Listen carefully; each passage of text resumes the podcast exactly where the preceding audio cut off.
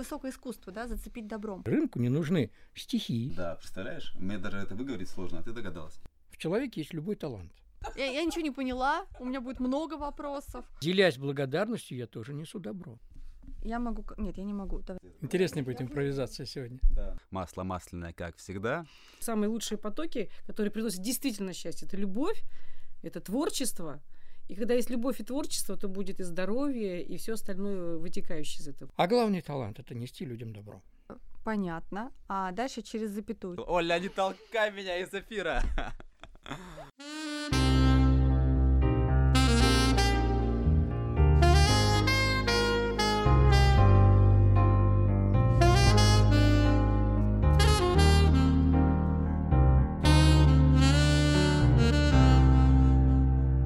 Всем привет! Вы слушаете подкаст про добро арт. Подкаст про добро в искусстве, творчестве и повседневной жизни. Меня зовут Оля Жданкина. Меня зовут Назар Колковец. Мы приглашаем в нашу студию деятелей искусства, руководителей организаций, психологов, водителей электропоезда и прочих удивительных людей, которые, по нашему мнению, по-настоящему творят добро. Мы беседуем с ними о важном, простом и любопытном, с целью узнать, что ими движет и что такое настоящее добро в условиях наших реалий. И сегодня у нас в гостях не один, а целых два человека, супружеская пара, Александр и Ольга Голубцовы. Очень творческая семья. Александр философ и писатель, а Ольга преподаватель по вокалу, композитор, педагог, и у нее какие-то еще ЕВТ регалии, о которых она нам расскажет, потому что я не понимаю, что это такое. Здравствуйте. Здравствуйте. Давайте по порядку. Немножко о том, кто вы и что вы. Ольга, вокал, понятно. Преподаватель, понятно. Что вот это вот аббревиатуры такие красивые. Кандидат педагогических наук. Я думал, такое только в науке бывают какие-то кандидаты. там. Ну, вообще, это и про вокал в том числе, и вообще про работу в музыке, то есть педагогика и музыка, музыкальной педагогикой. Вот я кандидат педагогических наук в области методики преподавания вообще музыки как таковой. Это было еще в 2000 году, а сейчас я занимаюсь профессионально вокалом, я преподаю вокал на достаточно высоком таком уровне, имею очень много разных таких регалий и лауреат там международных конкурсов, и сертифицированный мастер, тренинг-мастер а, метода Estil Voice такая модель. Модель Estil Voice Training называется. Вот она очень распространена в Европе, на Западе, в, в Америке, даже в Японии, да, и у нас в России, в Украине тоже сейчас идет такая большая волна, когда идет речь о том, чтобы вокал преподавать с научной точки зрения, а не просто там э, спой так, как педагог поет, да, или какие-то такие. Значит, фактически работа с, с хрящами и с мышцами. И этот стил voice, ну, Estil Voice. да, это если по-простому по-русски, работа как с голосом, то есть э, Ну, перевести. это, если, так сказать, очень просто сказать, что это такой вокальный фитнес. А, Да, когда мы работаем очень с мелкими мышцами а, голосового аппарата и очень профессионально, тонко и чутко. У меня следующий вопрос. Член товарищества передвижных художественных выставок 21 век. Ну, как это произошло? Ну, дело в том, что мы уже 11 лет назад приехали в Петербург, и первый концерт, э, который был здесь э, у нас в Петербурге, я пишу музыку, Александр пишет стихи. Вот на первом концерте в музыкальной среде прозвучала песня «Петербург», которую мы написали буквально за один месяц, сразу же, как только приехали в Петербург. И вот когда мы там ее спели, на этом э, концерте присутствовал Валерий Выборжанин, а он как раз э, создатель вот этого товарищества передвижных художественных выставок 21 век. И песня «Петербург» стала гимном этого товарищества. И с тех пор я вот уже сколько лет езжу как э, музыкальное оформление, да, то есть я пою концерты на стихи Александра, музыка моя, и открываю художественные выставки в разных абсолютно городах нашей страны, и не только страны, и это все делаю бесплатно. как я сейчас завидую Александру. И собственная жена на его стихи поет, господи, это же мои просто аплодисменты этому творческому семейному тандему. Благодарю, я сам себе завидую. Давайте немножко про Александра. Да. Я, оказывается, упустил, а он еще и поэт, я сказал писатель, да, Александр. Вот э, тут у нас написано, что вы книжку написали, да, она скоро выйдет. Расскажите, пожалуйста. Ну, на самом деле, не одну, конечно, книжку. У нас уже целая серия книг. Мы говорим о добре. Мы сейчас к нему еще вернемся обязательно, да? Мы с Ольгой на самом деле, по большому счету, создатели системы философской, которая абсолютно практический выход имеет. Называется это практическая философия изобилия. Когда у нас должен был родиться ребенок наш, это был восьмой год, 2008, мы очень хотели, чтобы он начал жить в другом мире, не том самом мире, к которому мы привыкли и который уже уходит в прошлое, а вот в каком-то другом. И этот мир, он уже сегодня все свои черты продемонстрировал. Это мир изобилия, вот технологии, разные функции, которые можно извлечь из человеческого организма, таланты, которые можно скрыть в человеке. Вот они все, их можно делать системно. И делать прямо с пеленок. Причем даже иногда еще и до рождения, вот как у нас получилось. У нас очень талантливый сын, он артист музыкального театра детей Марина Ланда и Сергея Васильева. Он у нас солировал в 8 лет в нашем спектакле музыкальном, который мы написали «Возвращение маленького принца». Вот. И там всех переиграл всех остальных артистов, потому что он живет в мире изобилия. А мы все живем в мире изобилия, только большинство людей об этом не знает. И вот вся творческая наша программа, которую мы делаем, у нас много разных направлений. И вот вокал, это, вокал и музыка – это одно из них. Она целостная. В человеке есть любой талант. Любой. Ему внушают с детства, что в нем один, два, три, ну как там. У леди Эстер там открывали какой-то один талант, уникальный. Нет. В любом человеке есть любой талант. И только его внутреннее нравственное предпочтение его толкает выбрать какой-то один. И он так и думает, что в нем один. Ну, два. Ничего подобного. В любом человеке есть все таланты поэта, музыканта, писателя, философа. А главный талант – это нести людям добро. Ну, концепция, конечно, спорная, на мой взгляд, про то, что в человеке есть прям сразу все таланты. Тут мультик «Душа» недавно вышел. Ну, там другой просто взгляд. Раз концепция спорная, мы можем поспорить. И в том числе мультик «Душа» как раз именно эту концепцию подтверждает. Наоборот, опровергает. Там же Нет. душа, когда попадает наверх, ее там 8 было, по-моему, кружочков в, груди. Вспомните, как они выбирали эти ярлычки. Они выбирали по принципу нравственности. Что больше нравится. Что больше нравится. Это не значит все ярлыки в наличии. Но как они их выбирали? Вспомните мультфильм, этот, ну, душу. Задумайтесь. Да, да они только Ему наверху. нравилось сидеть, ему нравилось жить и смотреть на падающий лист. Или там этот вертолетик ясеня. И это был его талант. Это не значит, что ему дан такой талант. Это значит, что ему нравится и этот его талант больше других.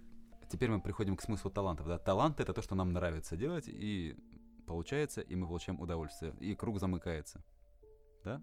Ну, в целом. А когда нам нравится, мы делаем это качественнее, и это начинает нравиться остальным. Та книга, о которой вы говорили, Назар, это книжка трехтомник. Называется она «Детский мир. Точка. Практическая философия изобилия». Он как раз написан вот для нашего вот сына, чтобы он, растя, узнавал, как устроен мир. А мы ему отвечаем на вопросы не как обычно родители отвечают назидательно, а вместе с ним начинаем играть новую игру. Ищем ответ на вопрос, а что ж такое деньги на самом деле? Откуда я взялся? В чем смысл жизни? Ну, там, там 49 вопросов. Кстати, я могу просто не, не перебивая, просто дополню, что э, первая часть, когда разговор идет с маленьким ребенком, когда ему там 4 года, 3 года, записан аудиоспектакль. Сережа там 4 года, и он читал там эту книгу с листа, ну, книга такая толстая, то есть мы не репетировали, мы сразу на радио России э, записали, вот э, читали по ролям. Этот он целый год транслировался. Да, и целый год он на радио России транслировался. А сейчас мы записываем вторую книгу, когда Сережа 14 лет. Сейчас нашему Сереже уже 12,5. И, в принципе, возраст соответствует, и скоро выйдет вот аудиоспектакль по второму уровню, когда ребенку 14 лет. Концепция книжки такова. Сначала задает вопросы ребенок. И на одни и те же вопросы отвечаем мы ребенку. Второй том – это ему, он подросток, ему 14 лет. И на те же самые вопросы подросток ищет уже приключенческие ответы. И она полна приключений. Там семь детективов у нас разных, всех жанров. Ну, какие такие детские, но тем не менее это детективы классического жанра. И на другом уровне, как по спиральке, поднимается он, и на другом уровне осознает тот же самый ответ.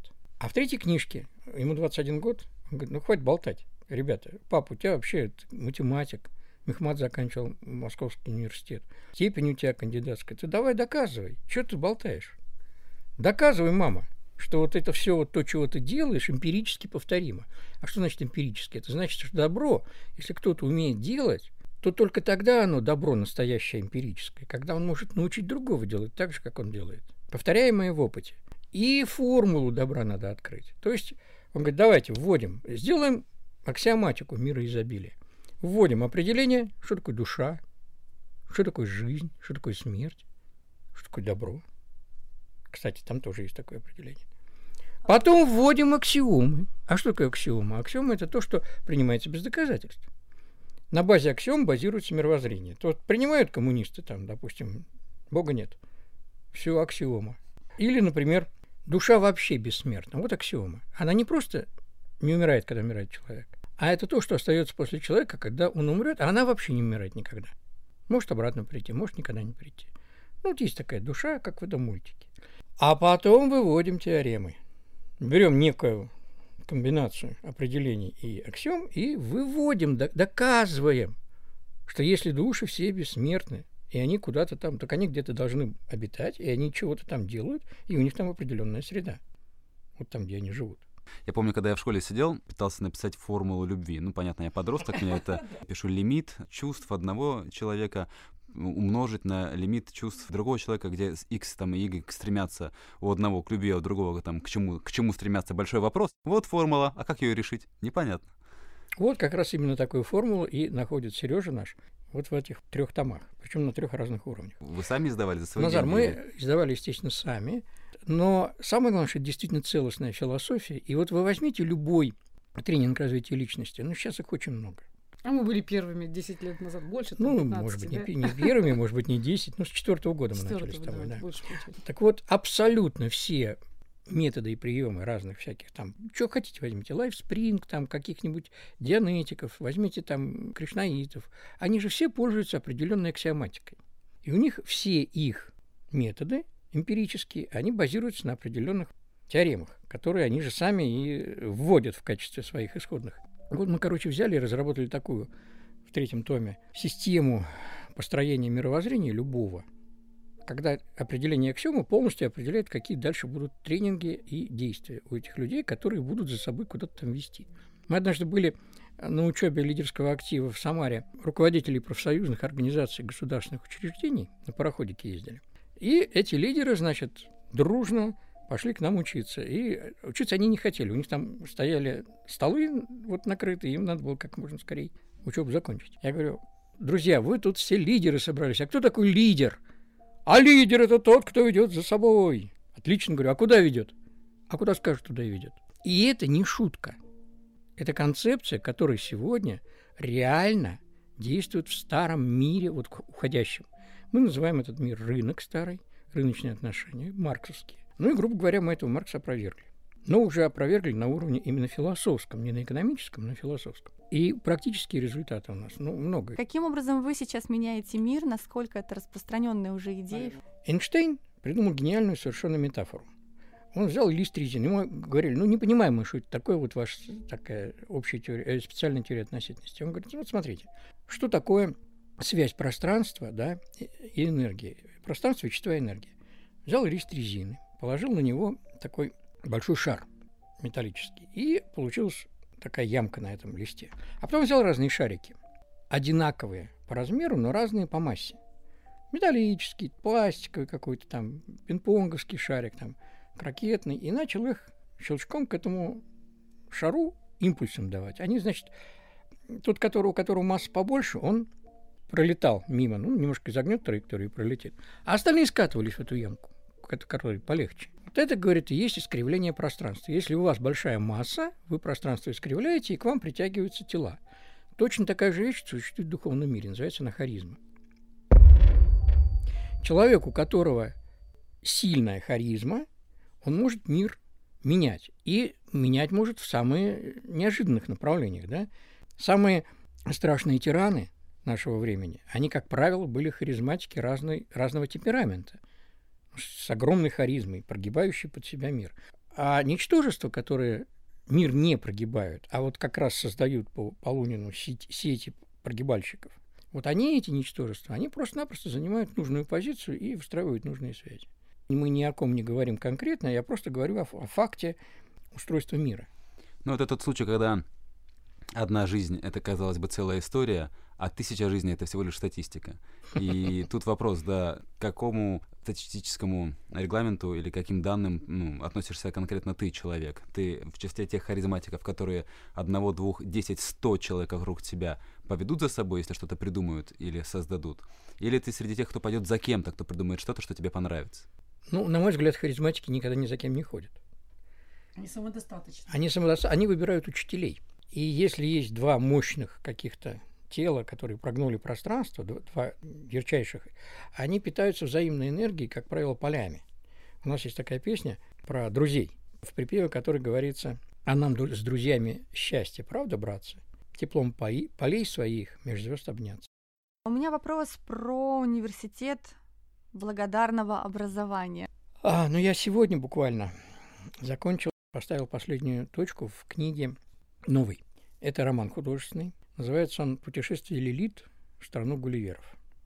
А кто такие Гулливеры? Ну, Лилипут, понятно, маленькие человечки. А кто такие Гулливеры? А Гулливер, если Гюлибл посмотреть по-английски, да, это легковерный. Вот это, на что. Это человек, который легко верит в лилипутов, в великанов, в гуингмов и даже в лапут.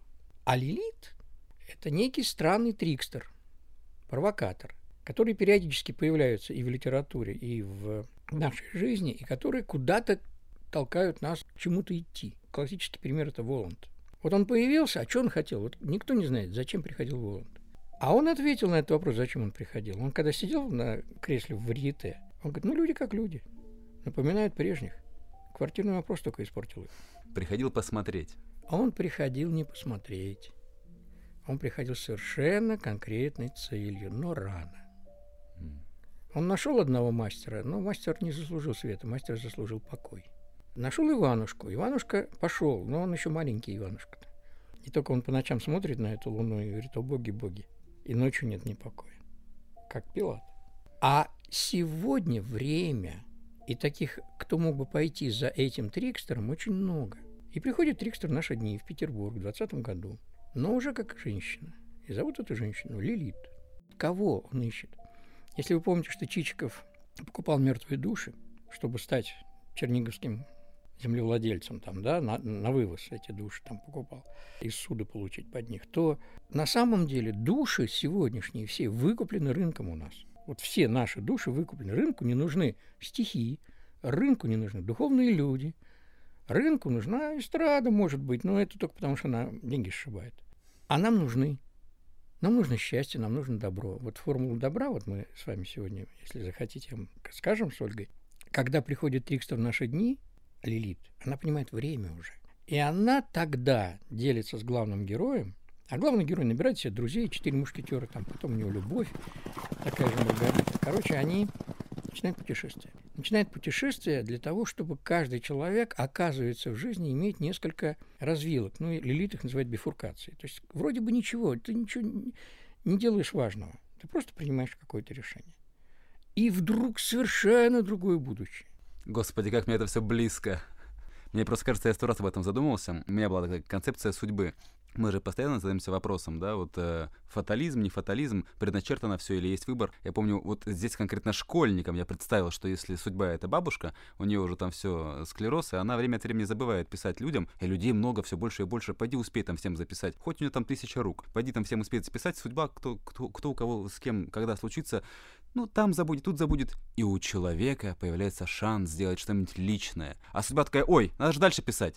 И что-нибудь написала. И он опять по судьбе сделал. А потом опять забыла. И человек сам еще что-то сделал. Маленькое, но личное. Или даже наоборот, вот судьба, она молодуха, она же вечная, она же бессмертная. Но у нее же там дискотека, мальчики, ей уже некогда, там хочется иногда отвлечься, отдохнуть. Бросила свои тетрадки все эти, да пускай они уже в экселевских таблицах там бесконечных, неважно. Ушла на гулянку, вернулась, надо дописывать. Вот пока она ходила, если это не ночью. А даже если ночью, вот у нас есть шанс что-нибудь написать от себя. И вот тут Александр такие вещи мне рассказывает. Вот. Бифуркация – это такая точка, когда не требуется никаких абсолютно усилий энергии, ну, как развилка, а приводит они к совершенно фатально разным результатам. А почему так? Откуда вообще такая логика, что ты идешь по написанному, ты такой несвободный человек, ты же появляешься в этой жизни? А очень просто. Выгодно кому-то это? Это Чтобы очень мы так выгодно. думали, да, да. да. наши души куплены. Там Рынком? рынком, абсолютно верно. Рынок. Рынок – живое существо. То есть там ну, начинается все с первой провокации Лилит. А что такое жизнь? Мы даем такое определение, и Лилит его поддерживает. Жизнь – это решение о том, что всех ресурсов, необходимых для жизни, хватит в изобилии. Будет солнце, будет вода, будет земля. Вот когда дерево из маленького семечка начинает прорастать, оно решает, что на этом вот склоне скалы ему земли хватит. Вода будет, земля будет, и даже если морозы ударит, она все равно перезимует. Это решение. И больше ничего. И как только человек решает, или, ну, не обязательно человек, там, что-то живое решает, что все, я устал, хватит. У него тут же рак, инсульт, денег нету. У меня была такая притча в 2010 году, как раз мы приехали в Петербург. Мы придумали такую концепцию. Как рынок победить? Что делает рынок? Рынок у нас сегодня покупает души через образование. Наше образование выпускает не успешных и, и уж тем более несчастливых людей, а выпускает оно людей, которые в конечном счете станут платежеспособными покупателями. Больше рынку никто не нужен. Ему даже не нужны успешные предприниматели, которые будут делать свои бизнесы. Рынку нужны платежеспособные покупатели. Это значит, ему надо дать знания человеку, ему надо дать умения, но ему ни в коем случае нельзя давать навыков. А навыки у человека приобретаются в игре. Вот когда он играет в детстве, вот он навыки переобрел. Как в школу пошел, все, игры кончились. Кончились навыки. Ну, в лучшем случае машину научится водить. А как в бизнесе стать успешным? Как раскручивать свою студию или творческую программу? Нет такого навыка, потому что он уже не играет, он деньги должен зарабатывать. И поэтому получается, что университет этот, он будет построен на другом принципе, у него будет другой заказчик. Заказчиком будет сам человек. Этот университет никогда не будет брать никаких предоплат. В нем будут работать педагоги, которые преподают людям, желающим получать знания. Вот как Ольга преподает все, что она делает по системе вокального образования. Люди хотят учиться, приходят учиться. Но по закону жизни, вот в этой притче «Вода, текущая вверх» она называется, любое дерево, оно кормит свои корни. Оно когда собирает свет, а свет – это не что иное, как благодарность солнца. Или, если хотите, вот листьев, которые это солнце аккумулирует и превращает в хлорофилл. А для человека это деньги. Вот когда дерево этот хлорофилл получает, оно обязательно направляет часть корням, а человек нет. Любой из нас забыл своих учителей. Любой. Так вот, первым предметом этого университета будет практическая благодарность. Это значит, что когда ты выберешь жизнь, не смерть, не механистические алгоритмы бизнеса, а жизнь, то тогда первым, что тебе ты поймешь, чего ты не делаешь, это направлять благодарность учителям. Вначале материальным, потом временем, потом вниманием. А сначала деньгами. Вот берется десятина, та самая знаменитая, и отправляется она именно тем людям, которые сделали из вас индивидуальность. Сколько бы ты ни зарабатывал. Заработал 100 рублей, отправь 10. Заработал 100 тысяч, отправь 10 тысяч. Все. Любые учителя в любых пропорциях. Как хочешь, так и дели. Можешь менять эти проценты. Но эту десятину надо отправлять корням. Корни будут тебя кормить ментально. И тогда учителя будут работать в, в таких университетах не за зарплату и не за часы, а они будут работать за результат.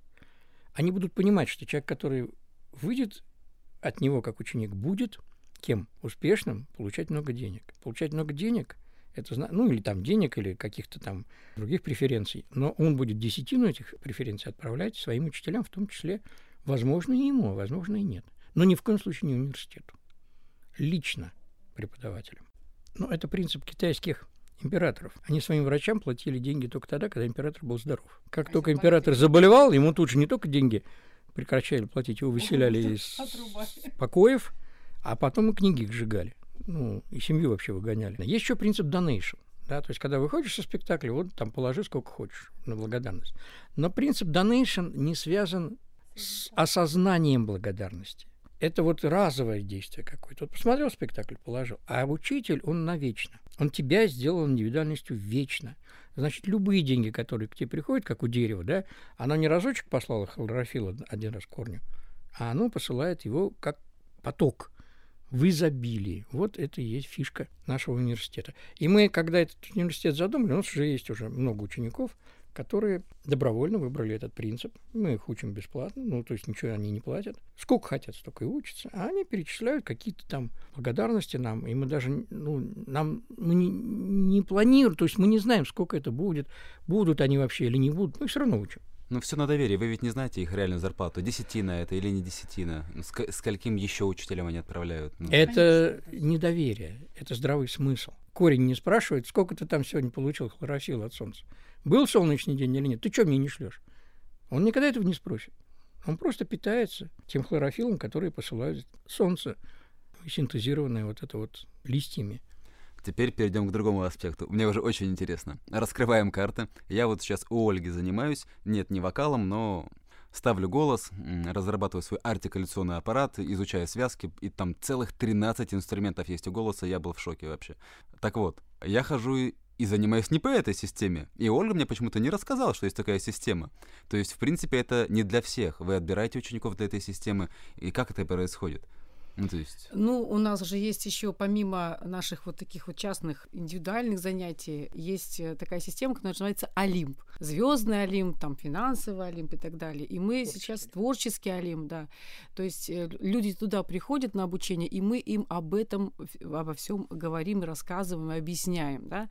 А то, что я веду еще отдельно практику такую свою, то есть я тоже работаю по а, рыночным таким, скажем, а, методам, да, потому что на сегодняшний день, естественно, а, осознанность людей оставляет желать лучшего. То есть это нужно 40 лет по пустыне людей водить, чтобы это начало происходить, в принципе. И причем это же ведь не только деньги, это не только материальная благодарность, это благодарность в душе. То есть человек может говорить, что я тебе благодарен, я тебя люблю, а здесь ничего нет.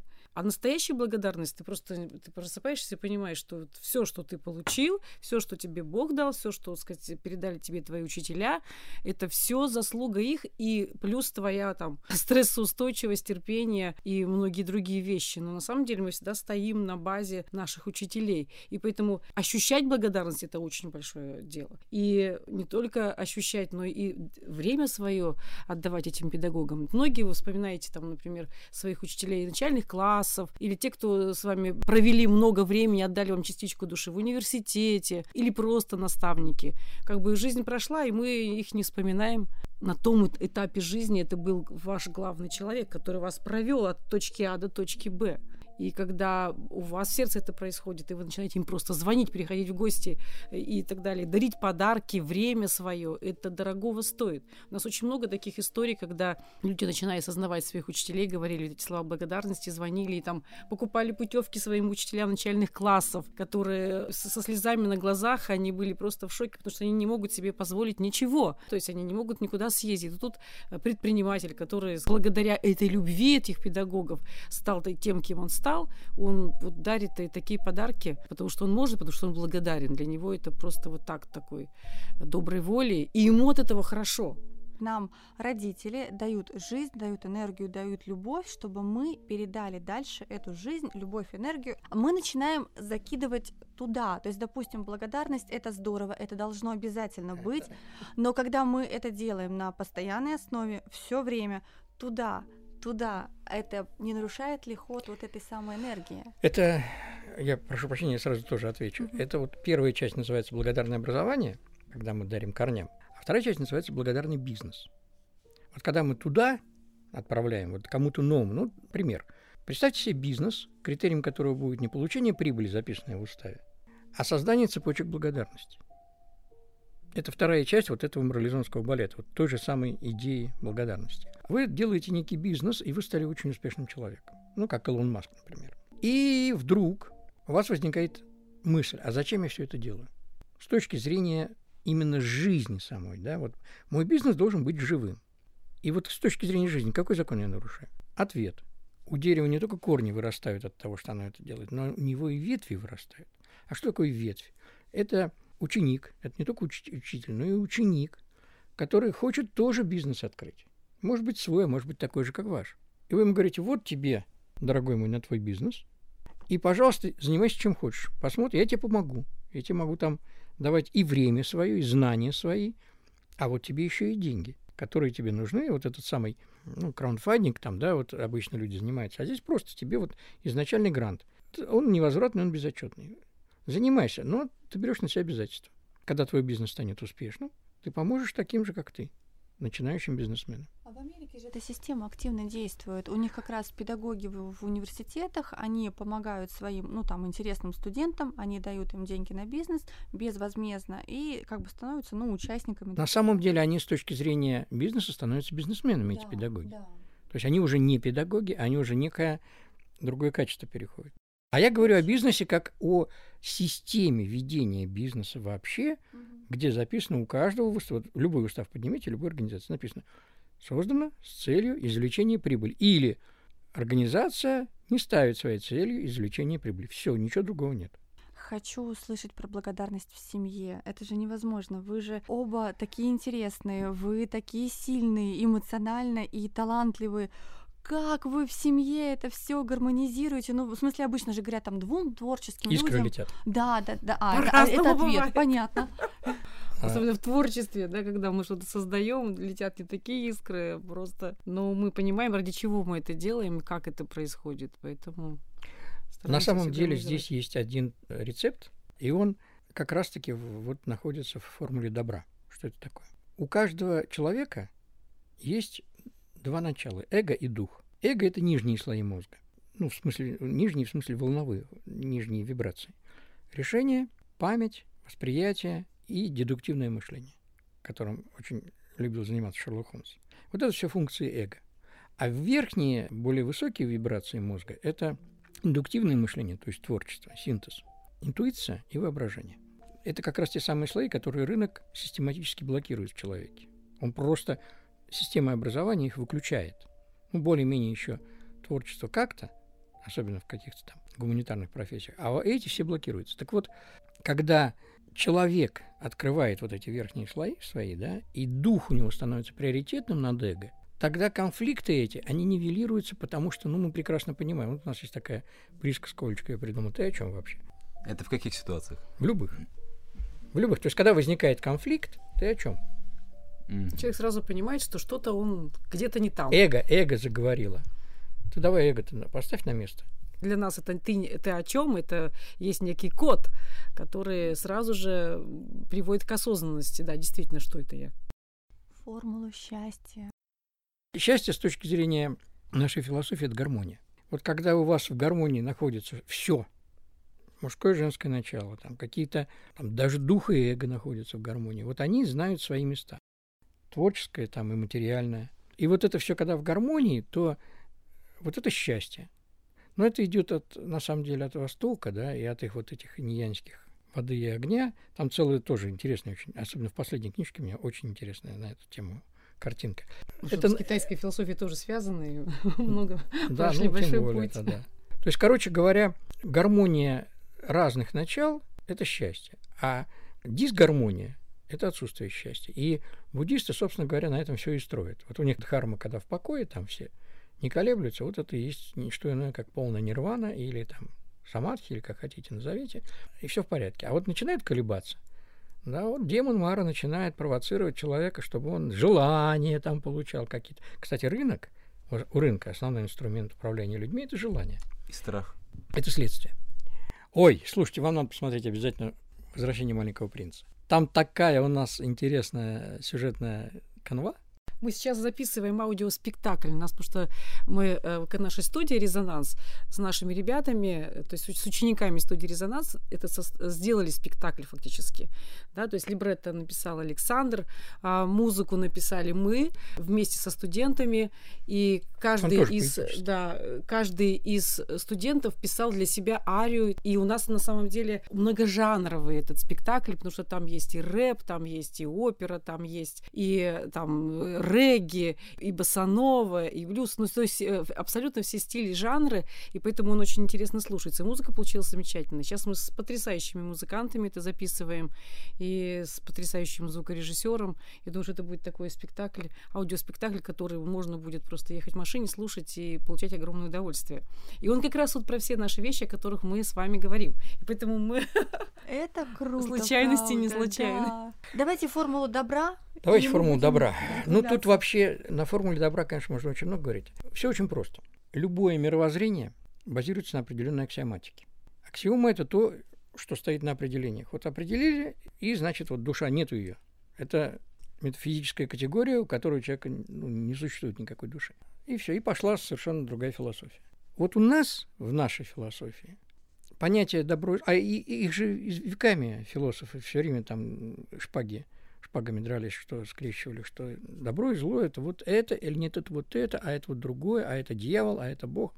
Мы поступили очень просто. Мы взяли сегодняшний день, и что сегодня добро, что сегодня зло. И, конечно, все идет от рынка. Рынок сегодня манипулирует душами людей, заставляя их чувствовать унижение. А что такое унижение, если вот ребенку объяснять, как мы Сереже объясняли? Унижение. Ну как ты это объяснишь? Очень просто. Ты идешь, а перед тобой забор. Там речка, тебе на речку надо. А забор выше тебя, а ты ниже забора. Когда ты ниже препятствия, ты чувствуешь унижение. Так вот, рынок занимается тем, что он постоянно выставляет человека, ну, всем, унижение, унижение, унижение от того, что у него чего-то нет. Вот эти вот все злые демоны, они не могут управлять душами людей. Душа не подвластна никакой манипуляционной силе. Но душа подвластна желаниям. И если привязать душу человека к какому-то желанию, иметь машину, например, или квартиру, а потом создать дефицит, вот сейчас полно домов, пожалуйста, сейчас всех рассели, и у всех будет ну, собственное жилье. Но сделать дефицит, а сделать его можно через деньги, которые, опять же, не нужны людям, а нужна благодарность вместо денег, то тогда получится, что человек свою душу сделал зависимой от того, либо от денег, либо от квартиры, либо от, от ипотеки. Машины. И от ипотеки, да. И получается очень сильная формула добра. Добро – это когда у тебя все, что ты хотел бы хотеть, есть в изобилии. Зло – это когда в чем-то у тебя есть дефицит того, что тебе может быть нужно. Вот для жизни. Помните формулу жизни? Мне нужен воздух. Вот у меня воздух в дефиците. Я хожу в маске, не могу, я задыхаюсь. Потому что коронавирус. Все, у меня уже унижение от того, что я дышать не могу полной грудью. А чувствую унижение, а рынок потом это унижение тиражирует на любые предметы нашей жизни, в основном через телевизор. И человек, испытывая унижение, идет вслед за этим унижением, чтобы от него уйти. Не от того, чтобы получить что-то для, для жизни, для своей, а для того, чтобы уйти от унижения. У него не такая тряпка, у него не такой гаджет, у него не такой там престижный там костюм или что-нибудь там еще, да. Все. Он уже все, он унижен от того, что у него не такая прическа. Мощно и очень похоже на правду. А теперь что такое добро? А добро это ощущение внутреннее, это решение, вот эта бифуркация, что у меня чего-то очень много – не только для меня, но и для того, чтобы дарить другим. Я могу писать стихи, я могу ставить спектакли, я могу писать книги, я могу объяснять какие-то вещи ребенку там или ну, взрослому человеку. Вот это и есть добро. Вот когда я своим изобилием делюсь, это настоящее добро. Вот мне всегда казалось, что надо сначала делиться, а потом тебе придет благодарность. Значит, Совершенно верно. казалось. Но и благодарность тоже я могу ощущать в изобилии. Я тоже могу и И делясь благодарностью, я тоже несу добро. Давайте обниматься. Да. Спасибо вам огромное. Это правда очень а, длинный разговор, может быть, потому что очень много вопросов. И Но Мне мы это нравится, что мы- предполагали. мы получаем ответы. Это так редко, обычно же все так, ну, как бы размазывают там краску по, по стеклу. И ответов не дают. Вы прям даете ответы, и у меня все это прям ложится.